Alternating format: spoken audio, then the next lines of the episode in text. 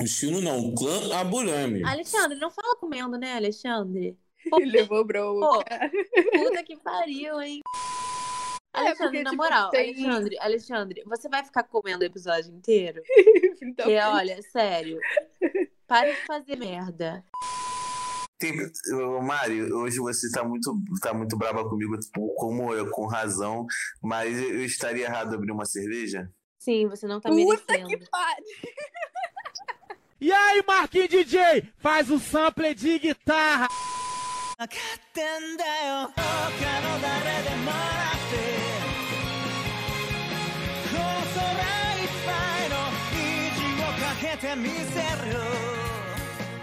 E aí, gente, sejam bem-vindos para o 12 episódio do OVN Flashback. Eu sou a Mari, yo. Eu sou a Gabi, eu. Eu sou a Lei, ô, salve, salve, rapaziada. Não tem piada hoje, não? Hoje não, hoje tamo, tamo mal. Ah, não, a Lê tem que ter piada, se vira. Quero nem saber. Anda, você tem 5 segundos. É, Eu vou contar, hein? vamos lá. Eu, eu posso mandar o Aline tomar no cu de novo? Não, piada repetida não vale. Inventa uma, não quero saber. A pressão, a pressão. Tá vendo? É assim que a Luísa se sente. Você fica pressando ela pra fazer desenho. É assim que o artista se sente. Você é o artista da piada e agora você vai ficar sob pressão também. Eu sou, eu sou praticamente o Nego Di, né? Que o humorista é contra o humor, tá ligado? Sim, o inimigo do riso. Eu prometo que até o final do, do episódio eu entrego humor. Pode deixar. Tá. A gente é o arroba podflashback nas redes sociais, no Instagram, Twitter e no TikTok. Nós temos TikTok, nós somos jovens, sigam a gente no TikTok também. O meu é arroba marimmp underline. O meu é arroba cacá61 no Twitter, arroba cacá61jpg no Instagram. É, ali pode flashback no Twitter. Segue lá nós. Bucuto da massa. Então, o que, que a gente vai fazer hoje? A gente vai fazer uma coisa que o Ali fala. O que a gente vai fazer hoje é abrir o Twitter do Obito Daime e ler os tweets. Sim, principalmente o estado dele. Era um episódio que a gente já queria fazer há um tempão. Era um episódio que o padrinho era pra estar participando aqui. A gente pensou nesse episódio pra ele participar, mas ele recusou a gente. Tal como seu crush recusa o seu amor, e aí você fica traumatizado pro resto da sua vida. Foi isso que o padrinho A fez gente com a tomou um gente. toco. Tomamos um toco, tomamos um toco, mas tudo bem, a gente vai seguir, a gente vai se recuperar. É, ele recusou a gente como o Obito recusa a realidade. Foi isso. Aí já teve isso, já tô entregando humor. Já, já, já, já, já a parte. Pelo menos você tentou, né, Ali? Enfim, então a gente vai fazer um especial do Bibito, que o Ali já tava querendo fazer isso há um tempão, que é o personagem preferido dele, né? E um dos melhores antagonistas da obra, preciso dizer isso aqui. O melhor. Né? Um dos melhores. É o melhor. O dono da obra. Tá bom, então. Vai lá, tá claro. Hoje a gente vai começar o episódio com um questionamento, porque se tratando de Bibito, é só questionamentos. E hoje eu vou perguntar pra vocês. Tem muita gente que fala que o Bibito ele foi é, manipulado a obra inteira pra fazer tudo o que ele fez. E eu quero saber de vocês se vocês concordam com isso, o que, que vocês pensam sobre isso. Cara, então, eu não acho que ele foi totalmente manipulado. Eu acho que muita coisa mesmo ele fez por vontade própria, assim, sabe? Bem consciente do que ele tava fazendo mesmo. Eu acho que a manipulação dele é em torno do objetivo dele.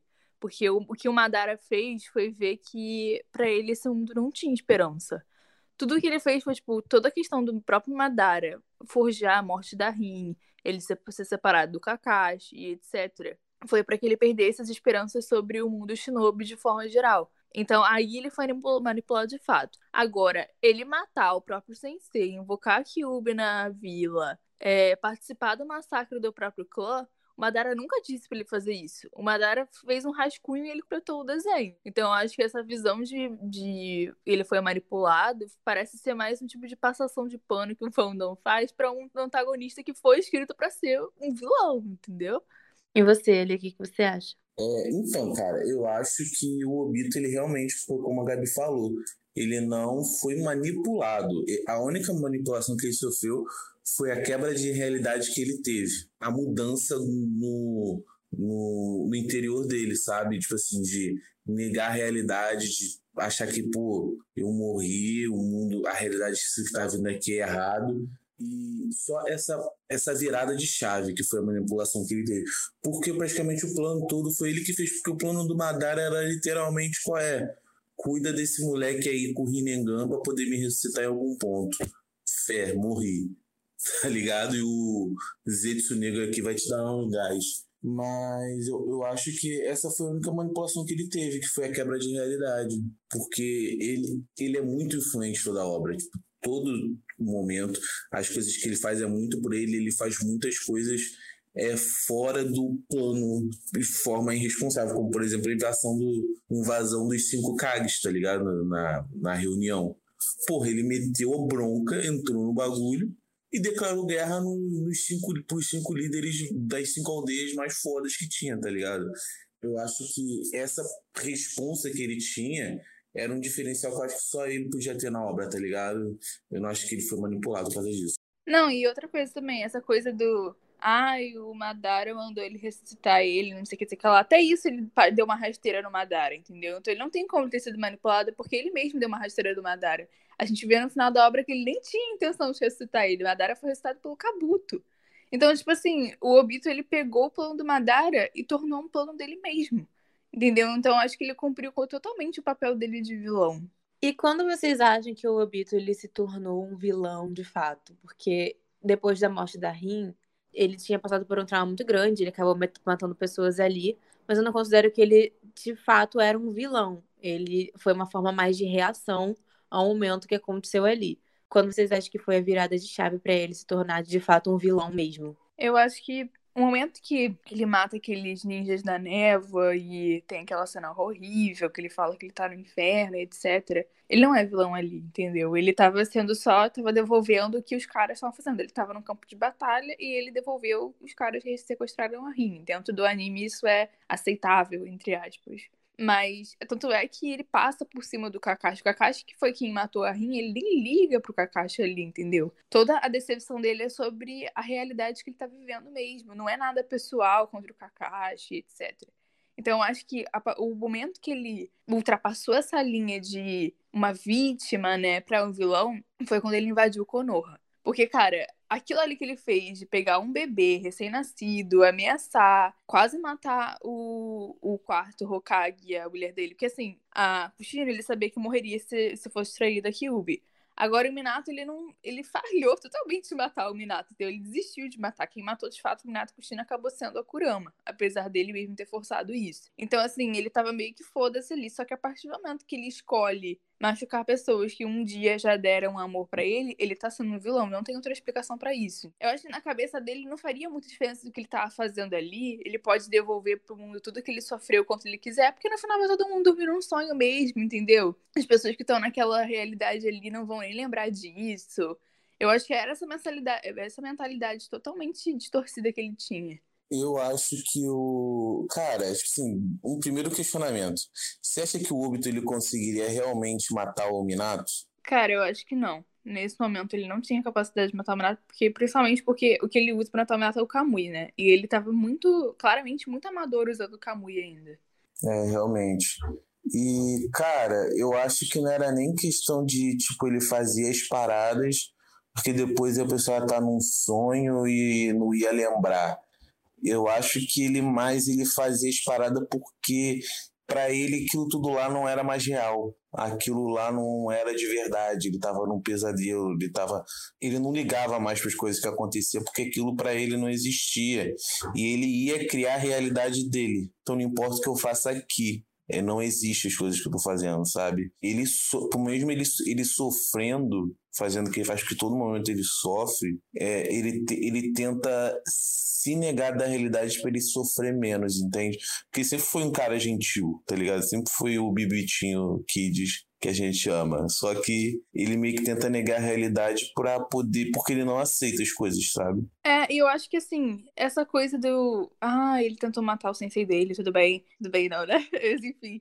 Sim, ele tentou fazer todas essas coisas, ele fez coisas terríveis, etc. Só que eu acho que a única que ele explicitamente fez, levou para um modo totalmente pessoal, assim, foi ele controlar o Mizukage e tacar o terror na névoa. Entendeu? Porque aquilo claramente foi um, uma forma dele devolver o que a névoa fez com a Rin. Fora isso, eu não acho que ele tentou matar o, o quarto Hokage porque era o sensei dele. Acho que ele não considerou nada disso, entendeu? Ele não considerou que eram pessoas que um dia já fizeram bem a ele. Ele simplesmente eh, desprezava todo esse modelo de mundo shinobi, entendeu? Toda essa, essa ideologia de existir um Hokage, tudo isso ele desprezava. Então não era nada pessoal com o Minato. Era pessoal com o sistema em si. Bibita é anarquista, Bibita é anarquista, gente. Exatamente. E, cara, é... matar o seu sensei tá... faz parte do currículo de vilão do Naruto. Tá ligado? Faz é um parte negócio... do currículo de Uchiha, faz parte do currículo de Uchiha, de Naruto. Vale dizer que o Sasuke fracassou em fazer com os dois senseis dele isso aí, entendeu? Ai, ai, nosso menino Sasuke. Mas, pô, não é só Muito o tiro, não. Não é só o tiro. O Nagatinho tá aí, pô. Vacilão. O Orochimaru, gente. O Orochimaru, primeiro. O precursor. O, o Orochimaru andou para que, eh, correu para que as pessoas pudessem andar. O Orochimaru rastejou para que todos pudessem andar. muito, muito bom que não tem um episódio que a gente não fala do Orochimaru. Sim, percebi isso agora também. Gente, protagonista, protagonista faz assim, né? Não tem como passar despercebida essa diva. O Orochimaru, ele faz tudo nesse anime. Ele é desde tentar ser o Tira até tentar ser protagonista. Então ele é basicamente tudo. Eu ainda deveria chamar Orochimaru. Não, mas desde no episódio passado, como a gente chegou à conclusão de que o que faltava em Uchiha era um programa de mentoria com Orochimaru, agora para mim isso mudou completamente a minha, visão, a minha visão sobre a obra. Então, tipo assim, tudo que tem de errado, eu penso, se o Orochimaru tivesse educado essa pessoa, se o Orochimaru tivesse lá para aquela pessoa, isso não teria acontecido. Gente, se o, se o Bibita tivesse sido treinado pelo Orochimaru, ele estaria muito melhor encaminhado. Também acho. Seria o, o vilão ainda melhor. Se for longe demais, nem, eu acho que nem eu consegui acompanhar essa agora, esse linha de raciocínio. Mas tudo bem. Tá, eu quero falar uma coisa. Eu acho que até essa coisa de. Porque eu acho que o Obito ele é todo construído em cima de quebrar a realidade que ele vive, né? Inclusive, essa coisa dele ter vários nomes ao longo da obra, ele usar a máscara, é claramente um tipo de revolta contra o que ele tá vivendo ali, entendeu? Ele não faz questão de ser ninguém, como ele mesmo diz. Ele não quer ter um nome, porque ter um nome significa reconhecer que você é alguém naquela realidade que você vive. Então, é basicamente isso. Por isso que eu acho que ele é bem construído exatamente por ele ser um personagem totalmente adaptável, porque a construção dele, da, o que ele pensa, a ideologia dele, bate totalmente com o tipo de coisa que ele faz, entendeu? Por que, que vocês acham que o Obito não, nunca tentou pegar o Sharingan do Kakashi de volta, e inclusive quando ele viu que o Kakashi tinha matado, entre aspas, a Rin, ele não se virou contra o Kakashi? Vocês acham que, tipo, ele só tava totalmente é, anestesiado? Ou ele foi o, o, sentimento que ele tinha pelo Kakashi impediu ele de fazer aquilo, ou os dois? Deu tá dado, se perdeu tá relaxado, filho. Não vale pegar presente que deu, tá ligado? Mas, tipo, eu acho que ele não se voltou pro Kakashi porque ele meio que não valia a pena, sabe? Ele, ele, ele continuou sendo aquele cara gentil, ele só negou a realidade. Por isso que ele não ligava de fazer as coisas que ele fazia. Só que ele não fazia nada além do que era necessário para o plano. Acho que a única coisa que ele fez que era além de ser necessário para o plano foi o aquela visita que ele teve a Naruto no País do Ferro, tá ligado? Lá na neve. Foi a única coisa que ele fez por ele querer, sem ser necessário pro plano. Por mais que ele negasse a realidade, ele não ia sair metendo louco, foda-se, correndo pelado. Ele não tava tentando as ideias. Ele ia fazer um bagulho, só que ele desistiu, só que ele não faz, só que ele não ia também ficar se torturando a ponto o tempo todo, sabe? Eu acho que a, o controlar o Mizukage também foi um pouco fora do plano, porque aquilo pode ter ajudado em algum momento da estratégia dele, mas foi mais pela vingança mesmo. Mas eu não acho que, tipo assim, o Mizukage ele fez. Ele fez com vontade, ele fez com prazer. A maioria das coisas que ele fez, ele fez, tipo assim, porra. É, tipo, ficar esculachando o Naruto o tempo todo na guerra. Aquilo ali ele fez com um negócio no coração.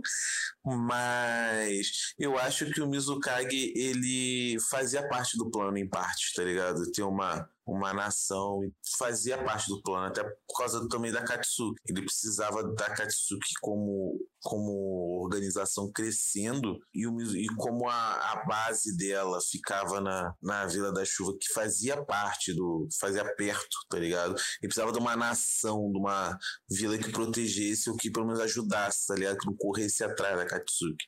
Mas o que que inventar a névoa sangrenta lá do exame Chunin da, da aldeia da névoa tinha a ver com isso?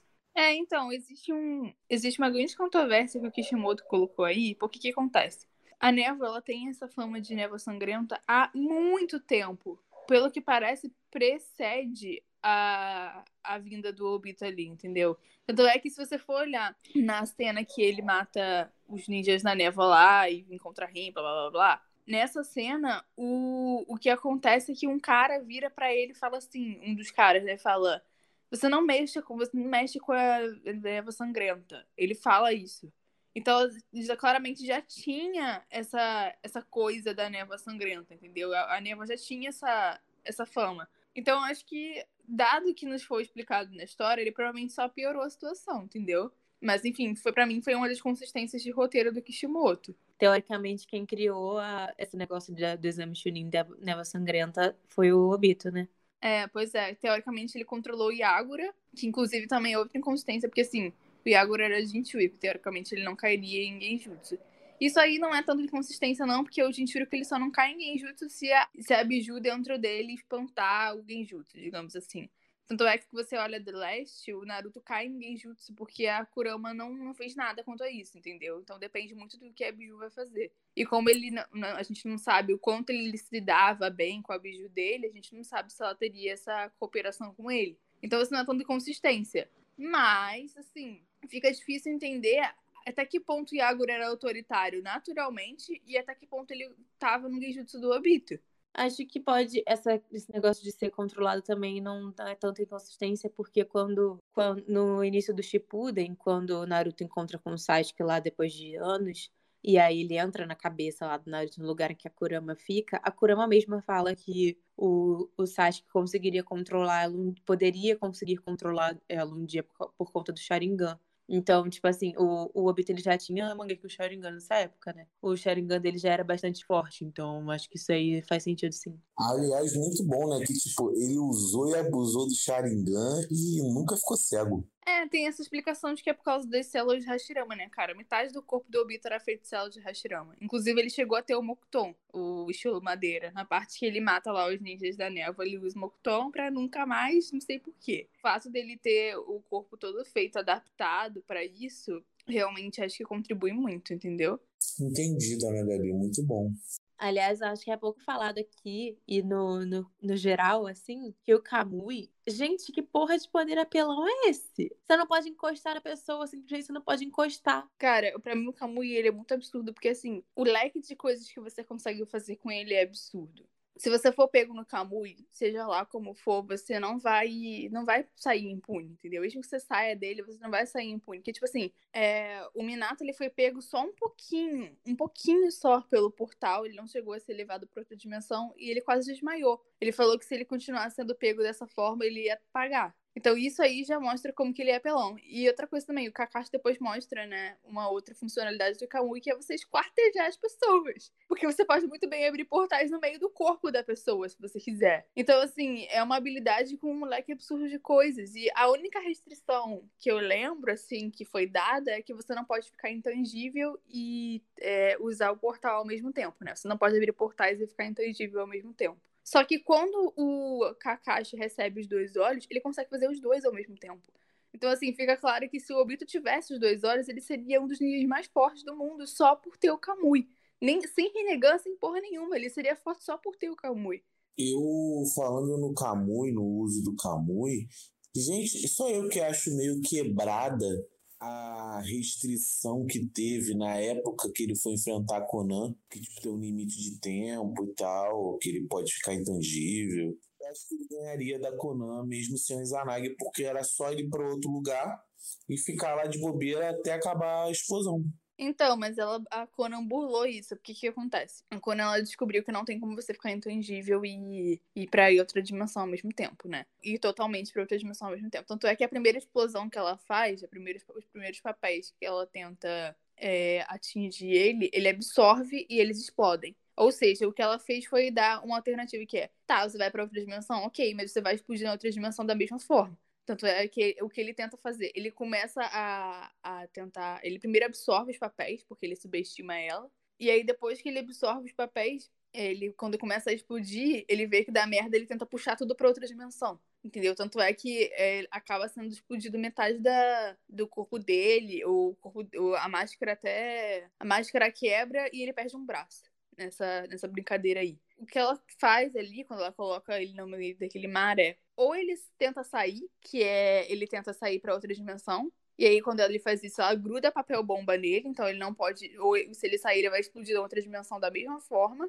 porque ela gruda papel bomba nele. Ou ele começa a desviar desses papéis bombas fazer usando intangibilidade, mas se ele fizer isso, ele vai ficar ali. Entendeu? Então foi assim que ela burlou a, o Kamui dele ele não tem opção. Se ele for pra outra dimensão, ele vai ser explodido da mesma forma. Então ela só ela deu a única opção dele ali é ficar ali. E aí eu acho que aí que eu tava falando, na, eu falei, fiz até uma thread no Twitter sobre isso, que a questão do que aconteceu nessa luta, para mim foi a Coran falar a minutagem, assim, sabe, do tempo que ela ia ficar explodindo. Porque se ela não falasse que fosse 10 minutos, o Obito não teria como adivinhar que seria esse tempo mesmo que ele usasse o Izanagi, usasse as células do Hashirama para aumentar o tempo de uso do Izanagi, ele não teria como saber se ele coloca o Izanagi programado para 5 minutos ou 15. Então, assim, eu acho que essa foi o, a questão do que ela perdeu ali, na minha opinião, pelo que eu li, assim. Foi o fato dela dizer o que ela ia fazer o que deu tempo dele ativar o Izanagi. Cara, primeiramente, eu queria dar parabéns pra Gabi, porque eu não entendi metade disso quando eu vi e li. Eu não tinha entendido metade disso.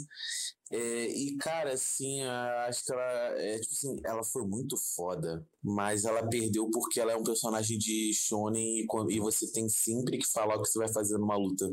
Sim. Cara, é exatamente isso. Tipo assim, eu, eu concordo que essa luta foi Sabe o que eu acho? Eu não acho que foi protagonismo, entendeu? Porque, assim, o Obito foi escrito para ser extremamente apelão.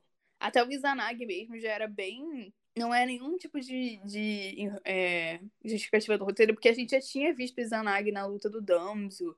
Era bem óbvio que o Obito ia saber dessa informação. Ele já, eu já conhecia o Izanagi na luta do Damso. Então, assim, seria até um pouco sem sentido ele não ter o Izanagi. Então, tipo, o que eu acho que o Kishimoto fez ali foi explorar a habilidade da Conan, entendeu? Porque a Conan é muito inteligente. Então, o que ele fez foi dar a ela a possibilidade de usar todos esses anos que ela conviveu com o Obito para ela criar uma estratégia para ela burlar o poder do Obito com base no que ela sabia. Ela sabia a minutagem, ela sabia qual eram os limites do poder. O que ela não sabia era o que ele nunca tinha mostrado, que era o Izanagi. Foi, para mim, essa luta é muito bem escrita. É, as pessoas podem falar de protagonista enquanto quiserem, mas eu não acho que tem o fato dela tentar um plano A primeiro, porque o Obito deixa claro que eles só sobreviveram, eram quase suicida ali. Ele salva ele e ela quando ele absorve, tenta absorver a explosão o mais rápido possível. Porque ela também sai totalmente cansada dessa explosão, ela quase morre junto. E ele fala que ele só sobreviveu porque ele conseguiu absorver tudo a tempo, os papéis a tempo. E ela só morre depois, né, entre aspas, porque quando ela acaba de realizar as explosões, ela tá sem chakra, ela tá zerada de chakra. Então o que o Obito faz é pegá-la por trás, né? É perfurar ela, que ela já tava na forma dela humana de novo, ela não tava na forma de papel. E a partir disso colocar ela no Genjutsu, blá blá, o que a gente já sabe que ele fez depois, né? Mas assim, tudo dependeu dela, o jutsu dela usar muito chakra, essas coisas assim, sempre é, deixou bem claro que isso foi o que aconteceu ali, entendeu? Foi uma das coisas que aconteceram. É foda no seu Uzumaki, né? É foda. Chakra faz uma falta. Sim. Infelizmente a Coro é uma menina comum. Tá convencido agora, Li? Eu tô mais do que convencido. Agora eu entendi de verdade a luta. Você queria que o Kamui fosse perfeito, meu filho? Quer que ele não tenha fraquezas? Igual um certo personagem aí? entendi. Aquele personagem, né? Qual o nome dele mesmo, Mari? O nome dele é Tino. Que homem, meu então, Deus. Então aqui chegamos à conclusão de que até o Shino derrotaria a Conan, porque pra quem não sabe, aquela luta do anime foi filler. Não aconteceu no mangá. Por quê? Porque o Kishimoto não saberia explicar aquilo ali, como que a Conan ia derrotar o Shino. O Shino não, o clã Burami todo. É, aquilo ali foi um delírio do estúdio enorme. Como vocês acham que o Shino venceria o Obito? Porque ele certamente venceria, mas como ele venceria? Ele ia enfiar um, uma, um bicho no, no cu dele e estourar. E eu enfiar um inseto no cu dele, fazer ele crescer até explodir de dentro para fora. Tal qual colocar uma formiga no cu do Thanos, que já explicamos aqui que o Stino fez isso na guerra.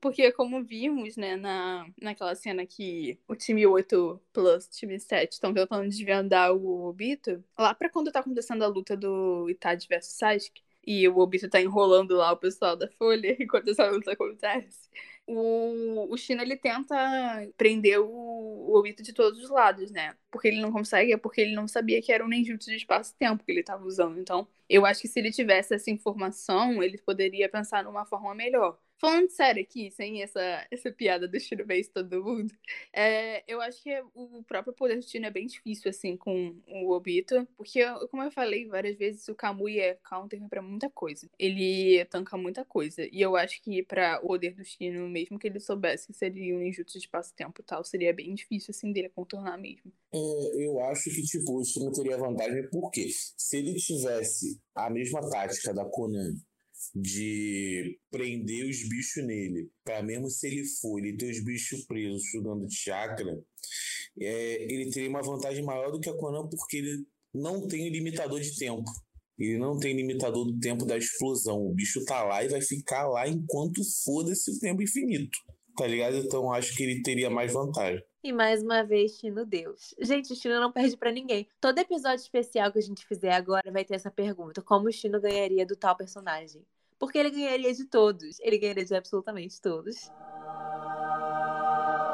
Mas eu também quero perguntar para vocês. Eu perguntei para vocês é, quando vocês acham que ele se tornou vilão, né? E agora eu quero saber o caminho contrário. Quando foi que ele começou a pensar, pô, tô fazendo merda, né? Acho que eu vou parar. E aí ele se converteu. Foi quando, quando apareceu um flashback lá. Na guerra o poder do flashback e do Pastor Naruto. Ele ouviu no flashback. Não, mas falando sério, eu acho que essa conversão dele, entre aspas, aconteceu a partir do arco do Pen. Sim, a partir do arco do Pen, incrivelmente. Porque ali o Pen a Conan traem ele no final do arco. E aí você vê que depois daquilo, o Obito ele fica muito. Aquilo mexe com ele de certa forma, que ele fica, cara, por que caralhos o Nagato que foi extremamente fácil de manipular, mudou de ideia. Por que, que ele ressuscitou aquelas pessoas da vila? Isso não faz sentido nenhum. Ele fica com essa coisa na cabeça, tanto é que na luta da Conan, ele pergunta pra Conan de novo isso. Ele fala, eu quero fazer uma pergunta para você. Por que, que vocês me traíram? Ele não consegue entender esse poder do Naruto, entendeu? Essa coisa do Naruto converter as pessoas ou fazer ele resgatar o que elas já tinham de bom e tal. E aí, tanto é que todos os arcos depois disso vão reforçando, ele vai crescendo essa ideia nele. Encontrar com o Naruto para ele é sempre um, um conflito para ele. Porque depois disso, naquele arco da reunião dos Kages, ele invade, né, a, o, onde o Naruto tava para poder encher a cabeça dele de falar sobre o Sasuke. Ele consegue. Esse arco é um dos arcos mais sofridos do Naruto e o Obito é, ajudou bastante nisso aí. E aí, o que, o que ele faz é, tipo, ele olha pro Naruto e ele até fala que ele lembra muito o Hashirama. Apesar dele não ser o Madara, ele tava com a, a máscara do Madara nessa época, né? Ele tava com a alcunha do Madara aí. E aí ele começa a falar que ele lembra muito Hashirama e tal. E aí ele fica, tipo, ele fica muito intrigado nessa coisa do Naruto tentar ver o melhor das pessoas, sabe? Tentar entender e acreditar. O Naruto acredita muito no que. Ele não recusa a realidade. Porque a realidade dele é aquela ali. A estava desmaiada, quase morta, os Sasuke tinham virado no Kenin, blá blá blá blá, uma guerra iminente. E o Naruto, em nenhum momento, ele foge disso. Ele fica mal, obviamente, o arco todo dele ficando mal e tal. Mas o, o, Naruto, ele não foge disso. Inclusive, quando ele vai atrás do Sasuke, né? Que o Sasuke tenta matar o time 7, etc. E o Obito tá lá de novo. Ele volta para poder buscar o Sasuke, né? Porque o Sasuke não volta para pro esconderijo. Ele foi lá conferir. E o Naruto tava lá, então ele vê toda essa coisa do Naruto falar com o Sasuke, o Sasuke ouvir ele. O Sasuke foi a pessoa mais fácil, uma das pessoas mais fáceis dele manipular, ouvir o Naruto naquele momento, mesmo no ápice do ódio dele. Então ele vai presenciando tudo que o Naruto faz, ele vai presenciando. Então na guerra ele, ele fica com muita raiva. Aquela coisa dele matar o Neji, começa a falar: olha, os seus companheiros, fala de novo aí, Fala aí de novo que você não vai, você não vai deixar seus companheiros matarem. Fala aí, fala essa merda aí de novo, que eu quero ver. Eu acho que aquilo ali foi um ápice da ira dele com o Naruto, entendeu? Porque o Naruto representa para ele tudo que ele queria ser. Essa coisa de você usar o poder do Hokage, o poder de influência para poder conquistar as coisas, é o que exatamente que ele queria ser. E o Naruto representa tudo que ele queria ser, ele não achava que conseguiria. E, cara, eu acho que ele meio que entende que a única e a melhor forma de vencer o Naruto é tentando quebrar o espírito dele, tá ligado? E é isso que ele tenta fazer na guerra o tempo todo. Ele confronta o Naruto não só em habilidade, luta ninja. Ele confronta o Naruto toda, toda hora com os ideais dele. Porque ele sabe que a única forma dele, dele vencer o Naruto é quebrando o espírito dele. Só que ele se fode porque o Naruto ele é um protagonista retardado e ele não vai mudar de ideia, não importa o que aconteça. Ele vai estar tá lá, tô certo da Tebaio, pau no cu e vou continuar dando com gritaria. É uma estratégia muito boa do Bibito. Mas eu acho que o Naruto e o, o Obito eles se assemelham até além disso, porque na verdade o Naruto ele poderia ter sido um Obito, sim. Ele não foi por causa do Iruka. Porque o Naruto e o Obito, eles compartilhavam aquela pureza pelo mundo. O Naruto, inclusive, até, até mais velho, né? Porque o Bibito perdeu isso cedo, depois da morte da Rin. Mas eles compartilhavam essa pureza pelo mundo. E o Naruto, apesar de ter tido uma infância sofrida, ele não tinha perdido até a morte do Jiraiya. Ele não tinha perdido ninguém totalmente essencial na vida dele. Os pais dele perdeu, mas ele não chegou a conhecer. E quando ele perdeu o Jiraiya, ele não, ele não se perdeu porque ele tinha outras pessoas para amparar ele, ele tinha base em outras pessoas também. O Obito não tinha isso. Quando ele perdeu a, a Rin, ele perdeu tudo. Ele não tinha. Ele tinha aquela avó dele que é filler, né? Que ninguém sabe quem, quem criou o Obito. Mas o Naruto, ele poderia ter sido um Obito também. Ele não foi porque ele teve, ele teve pessoas para estender a mão para ele, salvar ele dessa da maldade do mundo. Mas eu acho que, tipo, as comparações entre Obito e Naruto vão muito além, eles são muito parecidos. É, vale falar também que você fez uma pontuação tão boa, mas tão boa, que no filme Road to, to Ninja, que é tipo um invertido, é, o Naruto ele é o mascarado, que é o Obito. E parabéns, Mari. O Ale é muito, muito fãzinho, ele assistiu todos os filmes de Naruto. Eu acho que essa questão também das semelhanças com o Naruto, né? As pessoas costumam falar que o Obito tem uma motivação muito fraca, né? Porque foi o gota d'água para ele foi a morte da Rina. Só que eu acho que isso acontece porque eu, a forma que o Kishimoto trabalhou esse back, background dele foi meio ruim, porque como o Mario mesmo disse, a avó, disse, a avó dele é filler. No mangá não apresenta muito bem qual é a história da família dele, como ele perdeu, se ele já nasceu sem pais. Por exemplo, tipo, acho que o mangá só deixa entender que ele teve pais, porque ele tem foto dos pais dele no quarto. Mas não fica muito claro qual é o backstory do personagem, assim, quem ele tem e tal. Então, o que a gente sabe é que a questão é que a Rin era, para ele, não era só um interesse romântico, igual as pessoas costumam pintar.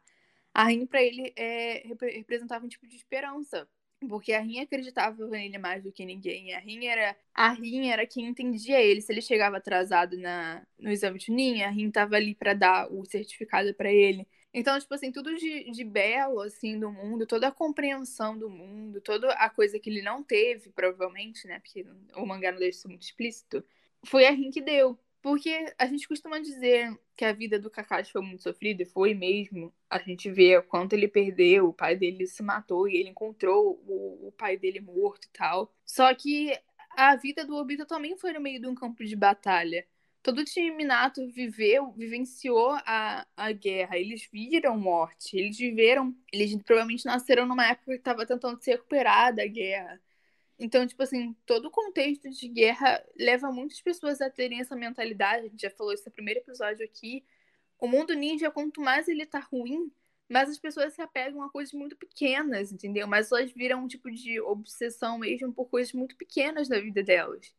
Então, a Rim, para ele, representava exatamente isso, a, a luz desse mundo. Então, a partir do momento que alguém mata a Rim da forma que foi, porque a forma que foi foi muito mais importante do que ela ter morrido em si, é ali que ele perde a esperança, porque ele perde o símbolo dele, o alicerce dele, etc. Então, o que eu acho que o Kishimoto poderia ter feito, porque para ficar bem claro que ele é muito parecido com o Naruto até nisso, é que a Rin representa para ele tudo que o Naruto criou de laço, a Rin representa para ele isso também. Se tivesse explicado mais a forma que o Obito era antes de tudo, acho que teria sido melhor, assim. Isso tanto é verdade que nos momentos finais dele, a única coisa que ele pensa é ele só pede pro Kakashi proteger a Rin. É só isso que ele quer. Porque é exatamente isso que a Gabi falou. Ele espelhava na Rin toda a bondade que ele, ele acreditava que o mundo tinha, tudo de, de puro e bom que ele acreditava. E a morte da Rin, eu acho que mais do que, do que o impacto de perder a pessoa que ele mais amava, foi o impacto de perder a inocência e a pureza dele. Foi o que a Gabi falou. Ela morreu em um contexto de guerra. Eles já viviam naquela, naquele sistema horrível, né? Que as pessoas tinham que se matar. E ela morre, ela morre de uma forma muito violenta.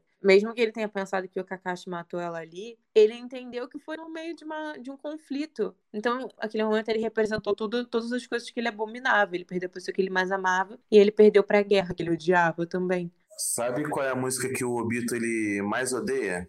Ah. Explosão Chacabum. Sabe por quê? Por causa da Kono. E a Rin era uma bomba. Aí a música que ele mais odeia é a explosão de Chacabum. Tá, foi muito forçado, mas. Alexandre, você é um momento mó delicado aqui, a gente falando com toda a seriedade, um momento, um dos, uma das cenas mais tristes do anime. O Alexandre me joga uma piada que nem, nem de qualidade ela é. Tá, eu tô, tô mal hoje, gente, perdoa. é, tem que ser falado aqui também que o Obito fez escola de atores Wolf Maia, porque o personagem dele, Toby, foi impecável, merecia Oscar, entregou atuação de qualidade. Eu achei impecável a atuação dele. O que, que vocês acham? Eu acho que aquilo ali é o ápice da simulação dele. Ele é muito dissimulado.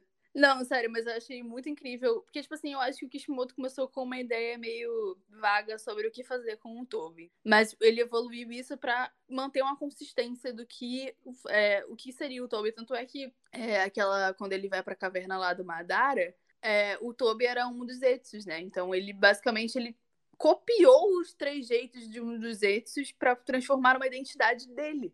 Então, tipo assim, existe até hoje essa discussão se era realmente o Obito imitando ali ou se era o, Izetsu é, tomando posse, etc. E só de existir essa discussão, você tentar saber qual era o limite entre ele ser dissimulado, que a gente sabe que ele era, e ele de fato, e de fato existir isso, etc. Só existir essa discussão já mostra como ele realmente é um personagem muito dissimulado. E eu acho muito maneiro isso, porque um próprio. É, na novela do Itachi, inclusive, o Itachi descreve ele como um palhaço. Ele parece um palhaço, sabe? Porque ele não liga pra nada aquilo ali, ele para isso ele zomba de tudo, ele zomba das coisas que, que ele tá passando e etc. Pô, agora você botou na dúvida se era o Zetsu branco ou se era ele. Cara, eu acho que era ele, na real. Eu acho Cara, que ele apresentou os trejeitos do Zetsu branco. Cara, eu acho que na luta da, do Deidara com o Sasuke era o Zetsu. Porque a habilidade que ele faz de entrar no chão e tal, aquilo ali é bagulho de Zetsu, não é bagulho de Kamui, eu acho. Não, ele entra no chão também, garoto. Na luta contra o Fu e o cara do Ambiyamanaka, ele entra no chão várias vezes. Ele sempre entra no chão com o Kamui. Até Mas... no, na, na luta, quando o Sasuke tá lutando com o Itachi, que ele fica atrasando o povo, ele fica entrando e saindo da árvore. É, pelo sim. chão. Não, eu acho que, tipo assim, o que denuncia que é ele é porque no momento que o Zetsu vai. O Zetsu branco mesmo, né? O Zetsu branco barra negro, vai avisar que a. que o Itachi morreu, ele instantaneamente muda a voz. Tipo assim, ele tá falando. Ah, que surpresa! Ou não, entendeu? Ele muda, você consegue perceber essa. É o único momento, acho que é um dos únicos momentos assim que ele faz essa transição perfeitamente, entendeu? Como se ele realmente estivesse zombando aquele tempo todo. Então, tipo assim, ah, ok, eu acho que pode existir sim a influência. Até o fato de ele estar tá usando uma máscara baseada no Zetsu, ele está todo construído a partir dele, pode existir uma influência a partir disso. Mas a obra não deixa entender que foi, tipo assim, que ele tá sendo controlado pelos Zetsu ali, entendeu? Então vai muito da dissimulação dele também. O Obito seria um ótimo participante desse podcast aqui, porque ele é fragmentadíssimo, fragmentadíssimo, Sim. igual a gente. Pois é, eu acho muito incrível essa coisa de você. Se você abandona a realidade, você pode ser o que você quiser. Entendeu? Ele já tava nesse, nessa, nessa questão.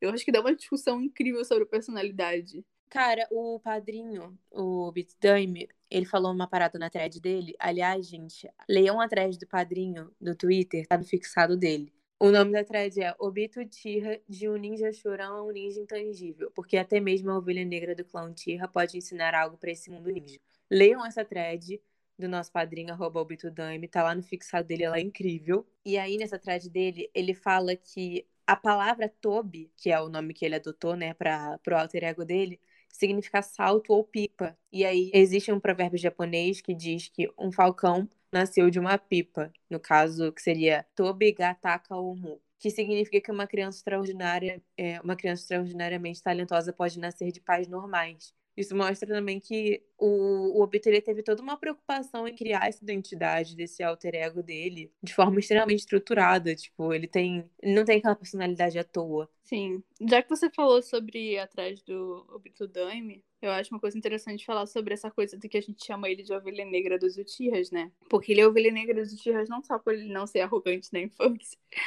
Porque, tipo, se você for olhar o Obito, uma coisa que ele difere do Naruto é que ele não é burro no sentido de que ele não é habilidoso. Você vê a, os flashbacks da luta com o Kakashi, ele igualava com o Kakashi no Taijutsu. Então, assim, ele não era totalmente burro igual o Naruto. E mesmo assim, ele nunca, tipo, nunca realmente se exibiu por ser do clã Uchiha, como a gente vê os outros personagens fazendo. Essa coisa dele falar, ah, um dia vou ter o Sharingan, era mais uma autodefesa dele do que, de fato, uma arrogância. E essa toda a questão do, do Obito, porque ele é o ovelha negra dos Uchihas porque ele não liga pro sobrenome Uchiha dele. Tanto é que toda a motivação dele do Tsukuyomi, de participar do, do plano, nenhum momento tem a motivação de, ah, eu quero que isso aconteça porque vai ter o nome Uchiha. O Uchiha fez isso. O Madara, o Madara de verdade, tem muito disso, né? O nome Uchiha, eu vou honrar o meu clã. O Sasuke todo é baseado nisso, muito o clássico, tipo, o sonho dele é restabelecer o clã e do clássico até o Shippuden, ele continua tendo um pouco dessa coisa, né? Ele só vai perdendo isso lá pro final e hoje em dia ele não liga tanto para isso. Mas o Obito nunca teve essa motivação de trazer honra pro clã. O que ele fez de, de, de ter alguma relação com o clã é estudar aquela pedra lá, descobrir as habilidades e tomar para si as habilidades do clã. Mas ele nunca se prendeu a nome, tanto é que. Por isso que eu acho que ele não teve dificuldade nenhuma em massacrar o próprio clã. Porque era só mais uma coisa do cotidiano dele, não tinha nenhum tipo de vínculo realmente real com esse, essa coisa do clã, entendeu? O que é até um pouco estranho, né? Porque, tipo, ele morava naquela vila e não. É muito estranho essa, esse momento meio cinza da vida do Obito, em que não mostra ele tendo relação nenhuma com a família dele. Por que, que, que anularam essa parte da história dele? É estranho, né? Sim, é isso que eu tô falando. Faltou o que eu acho que o Kishimoto é, pecou aí foi em mostrar mais sobre a família dele. Não foi só o Obito, tipo, a Sakura também se mostrasse mais os pais dela, a motivação dela seria bem mais forte, sabe? A partir do momento que você, a partir do momento que você mostra o, as origens do personagem, o público tende a se apegar mais a eles. Essa parada, tipo assim, do clã dele com o clã, o clã sempre foi uma ferramenta para ele, não uma parada dele, tá ligado? Tipo assim, eu não sou o Uchiha, mas tipo assim, eu por ter essa ligação sanguínea, eu tenho ferramentas que vão me auxiliar nas coisas, tá ligado? Ele nunca pagou de Uchiha. E é muito bom que ele consegue ser o Ovelha Negra, dois Ovelha Negra. O cara é brabo demais, não dá não? Sim. Sei lá, eu acho que tem vários motivos por ele ser chamado de ovelha negra, né? Mas essa questão dele ser totalmente prendido com o clã, pra mim, sempre foi uma coisa muito curiosa. Cara, ele, tipo assim, ele nunca foi essa parada de boot, tá ligado? Porque ele sempre teve muito talento. Ele sempre foi um cara que teve um leque de jutsu bom sabe? Quando ele despertou o Sharingan, ele meio que na luta junto com o Kakashizinho, eles, tipo assim, eles ficaram igual, para a par, sabe? É, eu acho que ele sempre foi um cara talentoso, só que, pô, ele, ele tinha que ser talentoso no meio do Kakashi, do Gai. É foda. É complicado, né? Sempre o good, but not the best.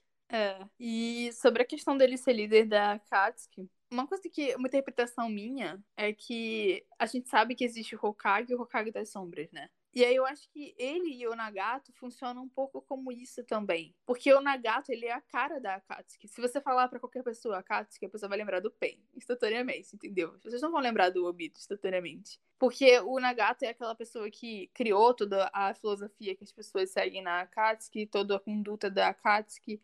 Então, de certa forma, ele seria a figura do Hokage ali.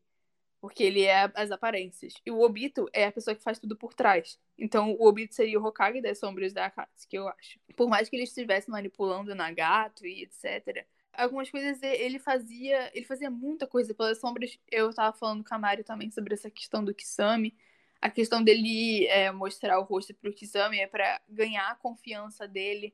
Então, tipo, o Nagato teve uma, uma função muito importante na Akatsuki. De verdade, eu acho que não anula nada que o Nagato fez. Mas o Obito foi o que sempre esteve por trás, o que garantiu que o Akatsuki não, não quebrasse totalmente antes dele completar o plano dele. Ou seja, já vai Dona Gabriela comparar o Obito com o Danzo, né? Ela não pode ficar um episódio sequer sem falar do Fábio dela. Ela tem que, ela tem um amor por esse homem, gente. Ela tá comparando a vida com o Danzo. Eu quero que vocês percebam isso aqui. Eu comparei com o Danzo, nem falei Danzo aqui, você que falou.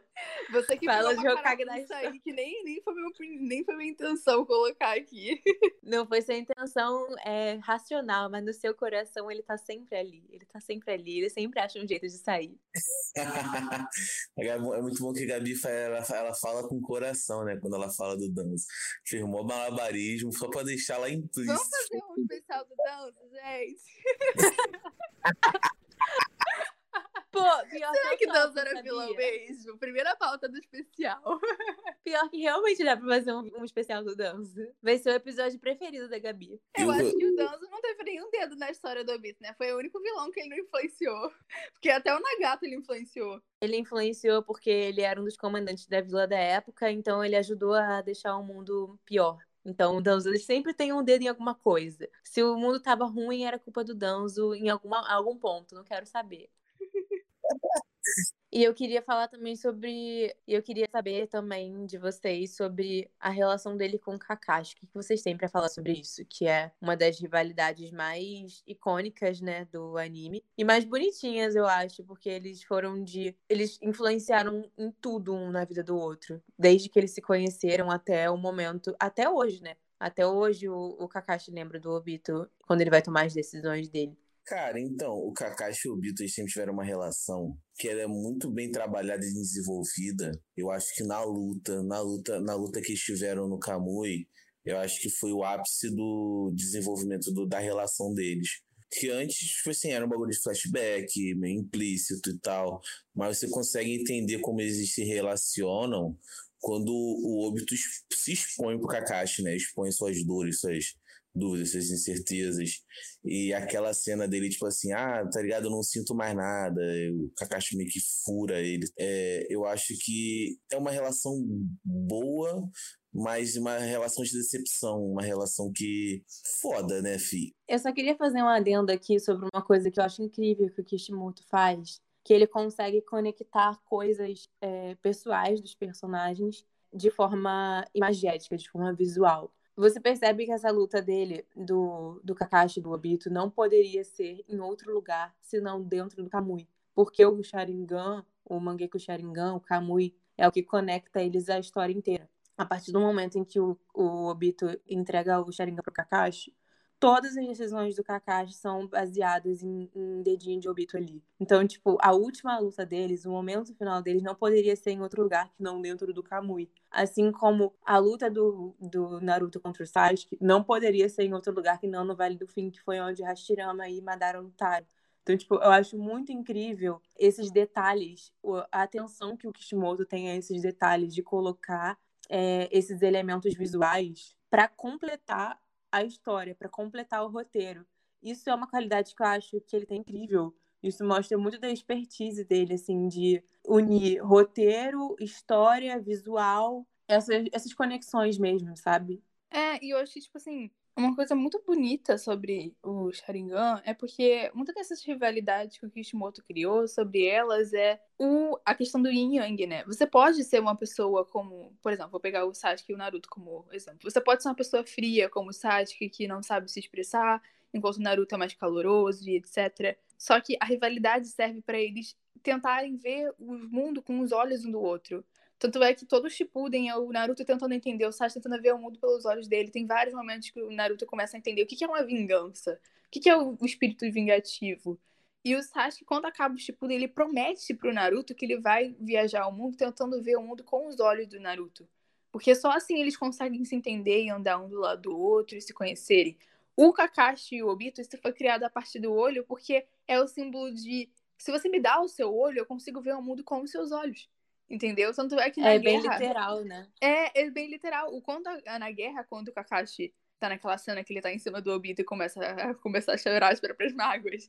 Ele fala isso, ele fala, a minha, tipo assim, a decepção dele ali é porque enquanto ele tava tentando ver o Obito com os olhos que ele deu a ele, ver o mundo a partir do jeito que o Obito via, o Obito do outro lado tava se corrompendo. É a questão do Yang de novo, né? O Kishimoto queria muita rivalidade em cima disso.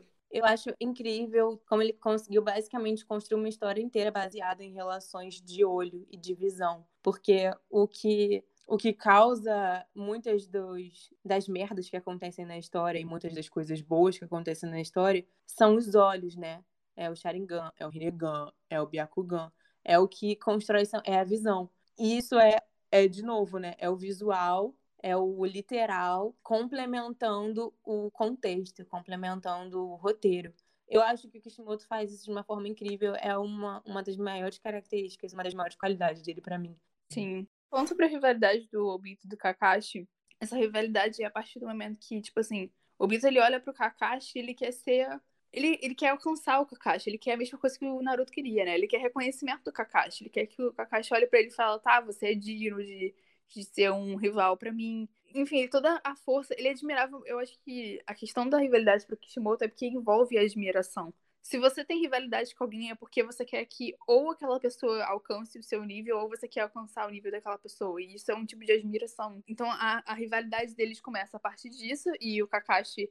O Obito representa pro Kakashi tudo que ele quer evitar. Porque o Obito é indisciplina, né? Quando ele perdeu o pai dele, o pai dele perdeu basicamente porque. Ele perdeu o pai dele basicamente porque o pai dele desobedeceu as ordens e etc. E ele vai criando uma, um trauma a partir disso, né? Tudo começa a ser muito certinho para ele. E o Obito vai de encontro a essa ideologia dele. O Obito é tudo que ele quer evitar lembrar. O Obito lembra muito o pai dele. E o momento de quebra dessa rivalidade é quando o Minato explica pro Obito a história do Kakashi. Então, quem começa a quebrar essa rivalidade é o próprio Obito. Porque a partir do momento que o Obito começa a entender o Kakashi, ele sabe como agir com ele. Tanto é que o primeiro passo para o bom relacionamento entre eles é o Obito chamar ele de capitão. O Obito, no momento que ele chama ele de capitão, ele reconhece que existe uma hierarquia ali entre eles e o Kakashi não é nenhum bosta, digamos assim. Ele, ele dá um voto de confiança pelo Kakashi, por mais que o Kakashi pegue, pegue muito no pé dele, ele dá um voto de confiança ali para ele. Então o Kakashi recebe aquilo muito bem, porque nessa missão, por exemplo, depois disso, eles se dão muito bem. Eles trabalham em conjunto. Infelizmente, a Rin foi sequestrada, mas eles trabalham muito bem em conjunto. Então, tipo, para mim, a quebra dessa rivalidade começa a tornar uma amizade puramente verdadeira. Tipo, a rivalidade sai da frente da, da amizade é nesse momento, entendeu? O Bibitinho é a melhor criança do anime, né? Criança bonitinha, educadinha, perfeito. Sim. Ele era doido igual o Naruto, mas não chega a ser tão responsável quanto o Naruto. Diferente de certas pessoas, ele tratava bem os idosos, né? o Danzo ele trataria Eu tenho bem. muito a aprender. O Obito trataria o Danzo bem. Eu tenho muito a aprender com o Bibitinho. Eu achei muito bom o Kishimoto dedicar, porque o, essa história do Obito do Kakashi foi um capítulo separado, né? Pra ele explicar isso. Achei muito bom ele tirar capítulos para explicar detalhadamente toda a relação deles. Como ela foi realmente cortada no momento que ela tava no ápice, assim, sabe? Cara, o Kakashi, ele defende ali o Obito. As pessoas... Acho que as pessoas acham como se o Kakashi tivesse defendido o Obito querendo o Sharingan dele ali. Eu já acho ele querendo aquele Sharingan ali. Enfim, mas o, hoje não, o jeito que eles trabalham em equipe ali, um olhando para as costas, um vigiando as costas do outro, eu achei muito bonito, sabe? O Obito vendo ali é, o Obito entendendo o significado da espada do, do Kakashi, que era do Sakumo, é muito bonito também. Então, o final desse Gaiden, para mim, é, mostra muito a amizade deles ali. Tanto é que quando o Obito morre, o Kakashi fica absolutamente. Nossa, ele fica muito mal. Eu acho que a, a morte do Obito talvez tenha influenciado mais a, a. Morte do Obito tenha influenciado mais o Kakashi do que a morte da Rin. Bem mais, assim. Por mais que ele tenha matado a Rin sem querer e tal. E claro que tem muita culpa dentro da amizade deles também, né? Porque o Kakashi era o capitão da equipe. E também porque ele não conseguiu manter a, a última promessa que ele fez pro Obito, né? Ele se culpa muito por a Sim. única coisa que o a única coisa que o Obito pediu para ele foi para ele proteger a Rin, e ele não conseguiu fazer isso. É, pois é. Ele passa o resto da vida tentando consertar o jeito que ele era, né? Tentando ser uma pessoa melhor exatamente pelo Obito. Por mais que o Guy também influencia muito nisso, porque o Guy, ele tira ele da zona de conforto, né? Tipo, o Kakashi começa a virar um pouco certinho de novo depois, mas enfim, tem, é, ele muda, existe uma mudança do Kakashi aí nessa época. Ele se isola e tal. Mas ele, não, ele tenta não cometer o erro que ele cometeu antes de não salvar os amigos, de não colocar a amizade na frente e tal. Eu concordo que tem muita culpa, assim, nessa amizade, mas eu acho que a culpa não passa na frente da amizade. Tanto é que quando o Obito volta pro, pro caminho do bem, o Kakashi volta a zoar ele de novo. Achei isso engraçado. Tipo, como se o Obito não tivesse feito nada, entendeu? Tipo assim, ele só começa, ele só tira a postura dele quando o Obito tá apagado, ele não pode ver que ele, que ele tá sendo legal. É engraçado isso. O Naruto e o Kakashi passam um pano pro Obito que eu nunca vi, pelo amor de Deus. Não, é o, o eles são muito adeptos do tem passado triste, tem carisma, a gente deixa passar, pode fazer o que quiser. Gente, o... foi muito triste para mim ver o Kakashi totalmente arrasado na guerra, vendo. Gente, ele ficou sério, deve ter ficado cinco episódios. Ô, Bito, você tá deixando comigo, Bito?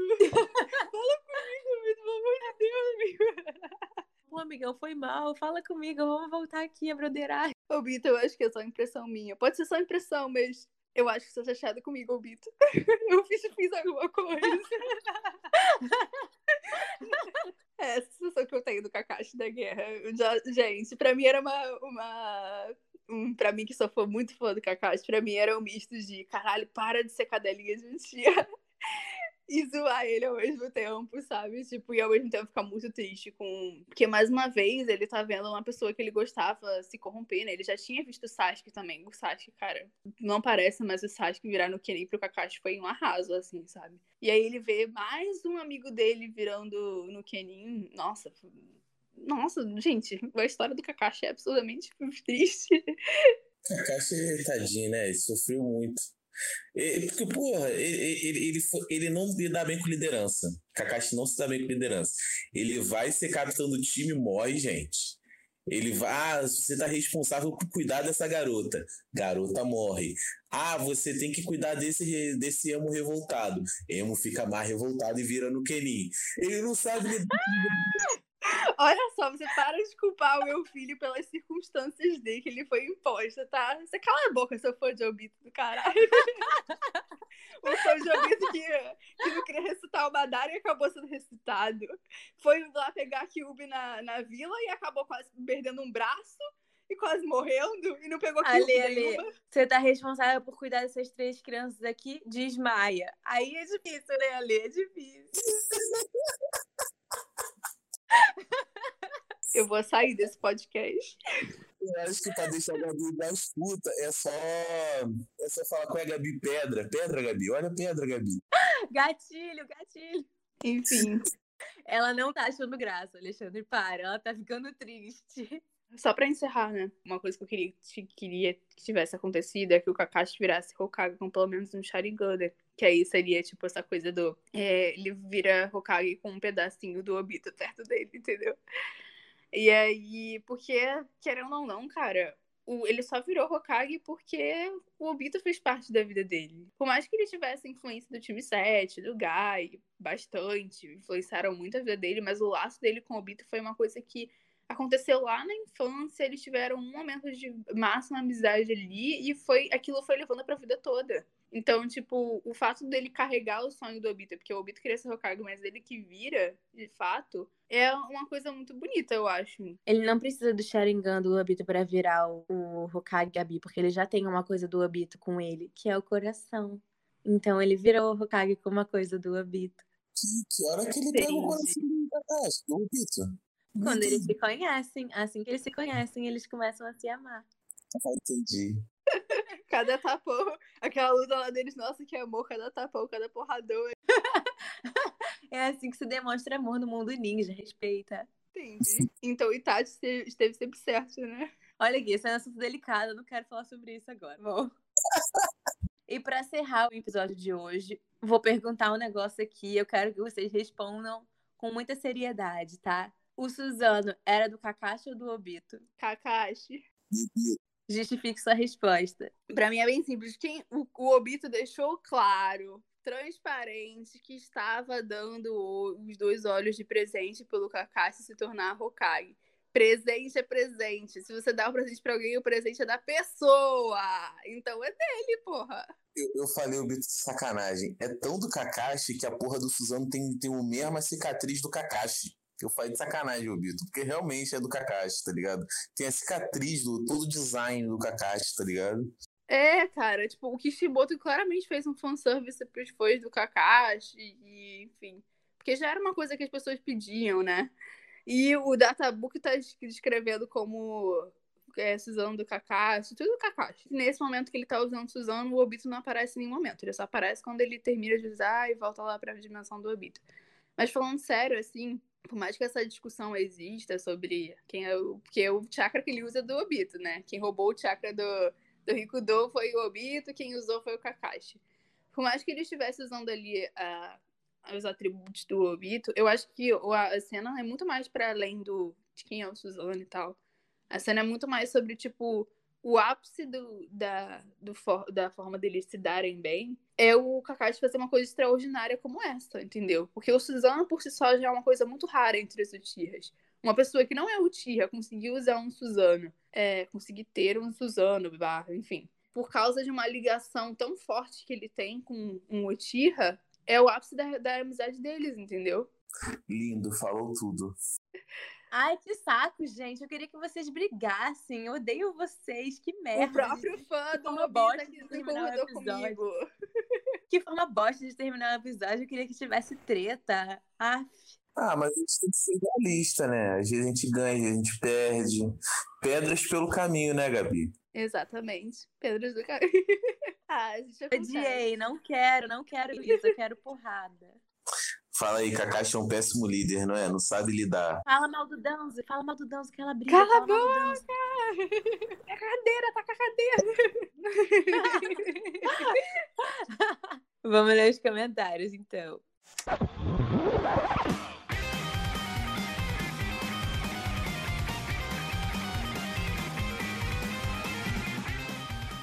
Antes de ler os comentários de hoje, a gente tem mais um cargo para dar a gente está melhor do que o governo Bolsonaro aqui, ó. A gente está distribuindo cargo para todo mundo, faz um cargo para o nosso barquinho.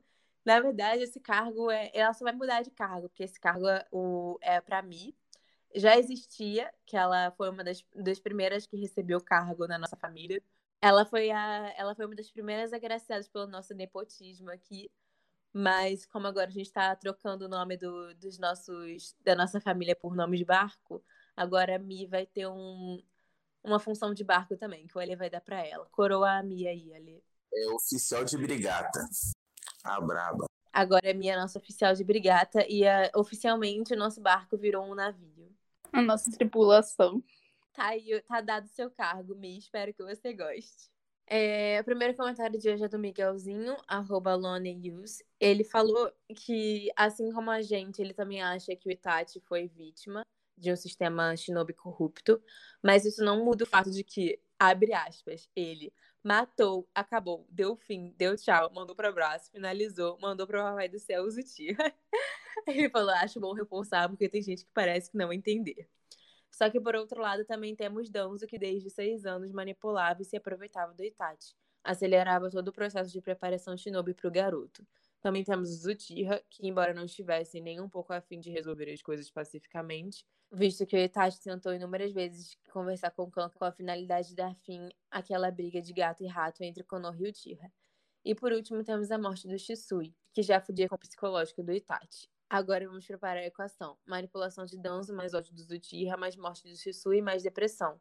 Agora una todos esses elementos e empurre para as costas de uma criança de 13 anos. Pronto, você tem o massacre Uchiha. Resumiu tudo. Vocês têm noção de que esse garoto tem 13 anos? 13 anos. Não, porque ele mente a idade dele, eu tenho certeza. Eu, eu, eu espero que sim, porque eu me sinto muito humilhada com o poder de, de, concarna, de concatenação de, de pensamentos dele, tá vendo? Não consigo nem completar uma frase direito. E o Miguelzinho já dá esse, esse banho de argumentação. Me sinto muito humilhada. Na moral, ele vai tirar onda do neném, papo reto. Bota fé demais. Ele nem tem 10 pra fazer, né? Isso que é o mais incrível. Miguelzinho vai ser o, o próximo brasileiro aí a Lua. Graças a Deus. E o nosso consultor para assuntos especiais, o Nagatinho, arroba Nagato, falou: Gostei do episódio, passaram umas visões que eu ainda não tinha notado. Tipo, o dom do ser genocida também é uma delas.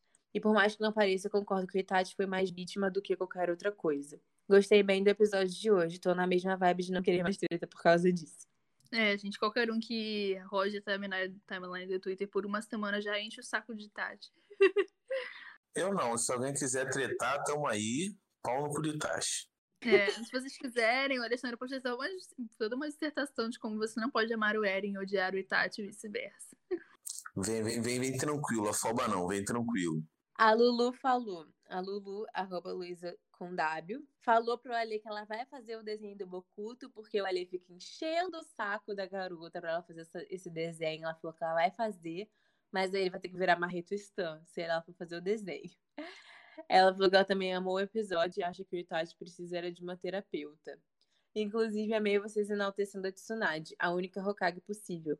E a Iro se inspirava nela também, mas morria de vergonha de falar, e quem fazia o contato entre elas era a Sakura. A, a Ina era, era fã mesmo, né? Ficava com vergonha de falar com. Meu Deus, a Tsunade. Ai, gente, eu amo a Ino. É, realmente, ela tem razão. Quando eu, quando eu tava editando o episódio, eu lembrei que a gente esqueceu de falar da Ino.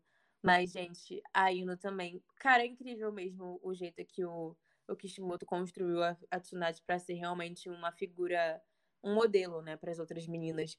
Inclusive, eu quero exaltar aqui a Ino também, porque a Ino é minha noite preferida. E as pessoas não falam o suficiente sobre ela, entendeu? Eu acho que isso tá muito errado. Precisa falar sobre a Ino, sim.